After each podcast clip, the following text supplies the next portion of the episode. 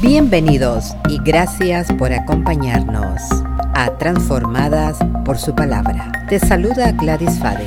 En mi podcast aprenderás principios bíblicos que traerán transformación a todas las áreas de tu vida.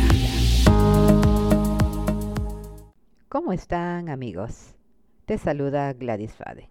El día de hoy quiero dar respuesta a la pregunta ¿qué es el G5? En inglés, el G5.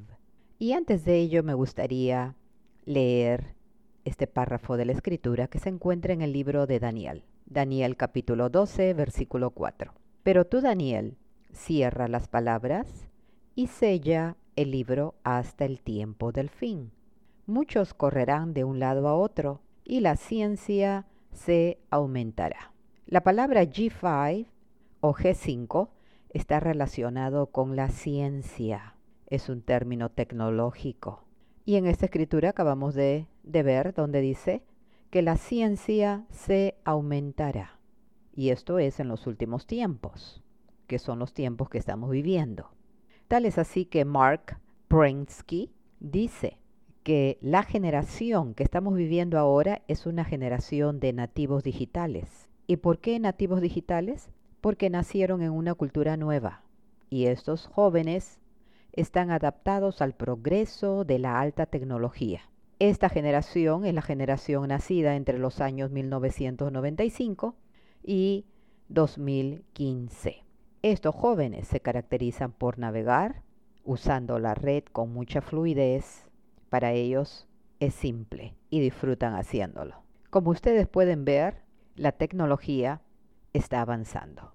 Y ahora, en pleno año 2020, los niños ya nacen con un celular, con una tableta, porque uno puede ver hasta en los mercados, los niños están jugando con su tableta.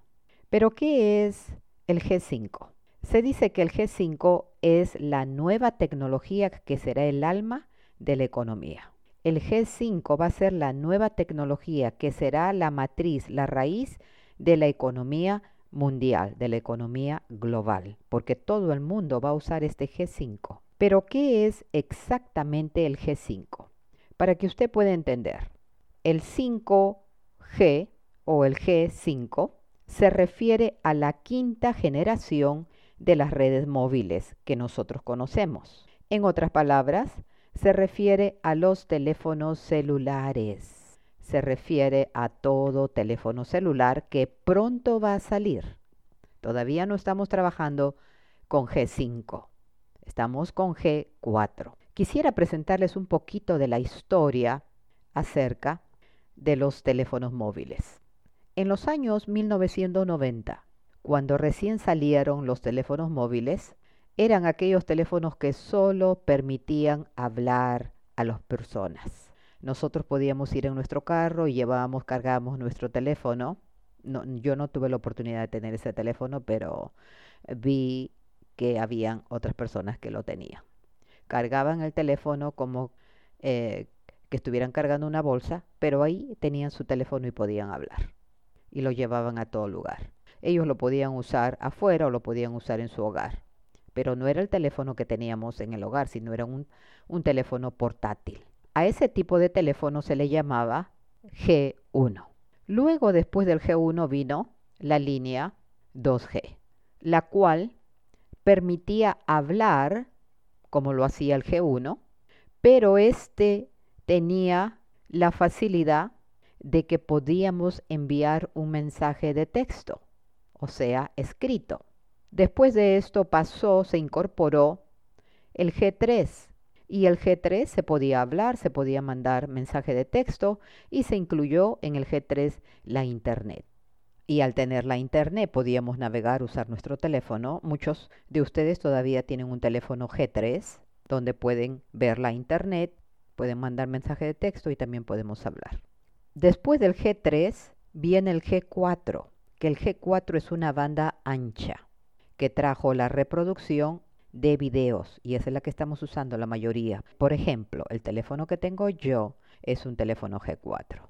donde uno puede ver los videos, donde uno puede ver Facebook, donde uno puede transmitir usando diferentes plataformas como Zoom.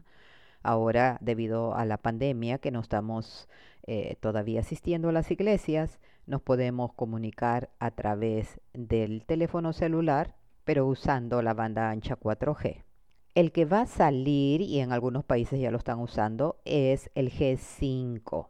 Y el G5 nos va a permitir navegar hasta 10 veces más rápido por segundo. Se da cuenta cómo la tecnología está avanzando tremendamente a pasos agigantados. Es más rápido que la fibra óptica.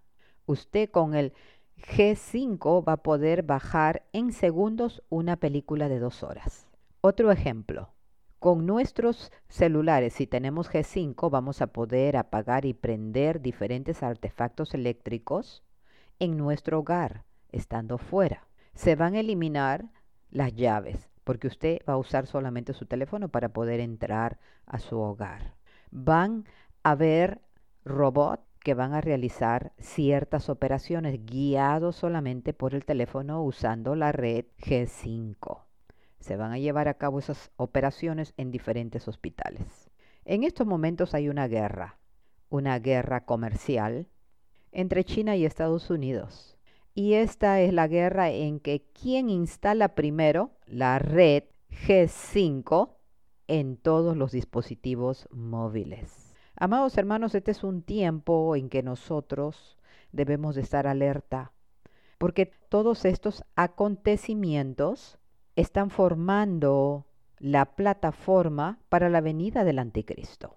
Desde el punto de vista bíblico, este va a afectar esta tecnología va a afectar la manera de pensar, especialmente de la juventud, de esta nueva generación, porque ellos ya están inclinados a la nueva tecnología. Por eso les mencioné desde un comienzo que esta nueva generación es la generación digital. Son nativos digitales. Esta nueva tecnología de G5 también va a cambiar la educación de una manera vertiginosa, la educación de nuestros hijos. Y ahora lo podemos ver nosotros, debido al COVID-19, los niños, los estudiantes, no están yendo a las escuelas, pero están tomando la clase virtual, están usando la tecnología. Y de esa forma se va a afectar la educación también de carreras, porque todo va a ser online. Esto va a dar resultado esta tecnología que es tan rápida va a dar resultado a que vamos a estar nosotros controlados, completamente controlados. A dónde vamos, qué es lo que hacemos, qué es lo que nos gusta, vamos a estar súper controlados. No va a haber privacidad. Por lo tanto, que el espíritu de discernimiento y de sabiduría nos ayude a examinar las ventajas y las desventajas de la tecnología G5. Y usemos esta tecnología a beneficio del pueblo de Dios, a beneficio de compartir las buenas nuevas de salvación en todo el mundo y poder alcanzar al necesitado, aquel que está necesitado de la palabra de Dios con el celular. Usemos las diferentes plataformas como creyentes que somos para compartir las buenas nuevas de salvación. Y no lo usemos para cosas superficiales. Hay muchas cosas que veo a, veces en Facebook, personas que están enseñando cosas personales, lo que hacen día a día. Amados hermanos, aquí lo importante es lo eterno. Y lo eterno es que poblemos el cielo con los nuevos hijos de Dios, aquellos que reciban a Jesucristo como su Señor y Salvador. Y si tú aún no estás seguro dónde pasarás la eternidad en estos últimos cinco minutos, repite esta oración junto conmigo. Señor Jesús, me arrepiento de mis pecados, perdóname y límpiame con tu sangre preciosa. Yo me entrego a ti, Señor. Haz tu voluntad completa en mi vida. Escribe mi nombre en el libro de la vida. Gracias Jesús por haberme aceptado como a tu hijo o a tu hija. Gracias porque ahora formo parte de la familia de Dios. Si tú hiciste esta oración, bienvenido, bienvenido a la familia de Dios. Y te recomiendo que busques una Biblia, que comiences a leerla, porque la Biblia es el alimento espiritual. Luego, que ores. Orar es conversar con Dios. Lo puedes hacer en cualquier momento. Después, asiste a una iglesia donde puedas aprender más de las cosas de Dios y puedas tener compañerismo también con otros hermanos de la fe. Y por último, comparte tu testimonio. Dile a alguien más lo que acabas de hacer y qué es lo que Jesús ha hecho por ti. Bendiciones y gracias por escuchar mi podcast, Transformadas por su palabra. Gracias por haber escuchado el podcast Transformadas por su palabra con Gladys Faden. Recuerda que la palabra de Dios siempre producirá transformación en tu vida.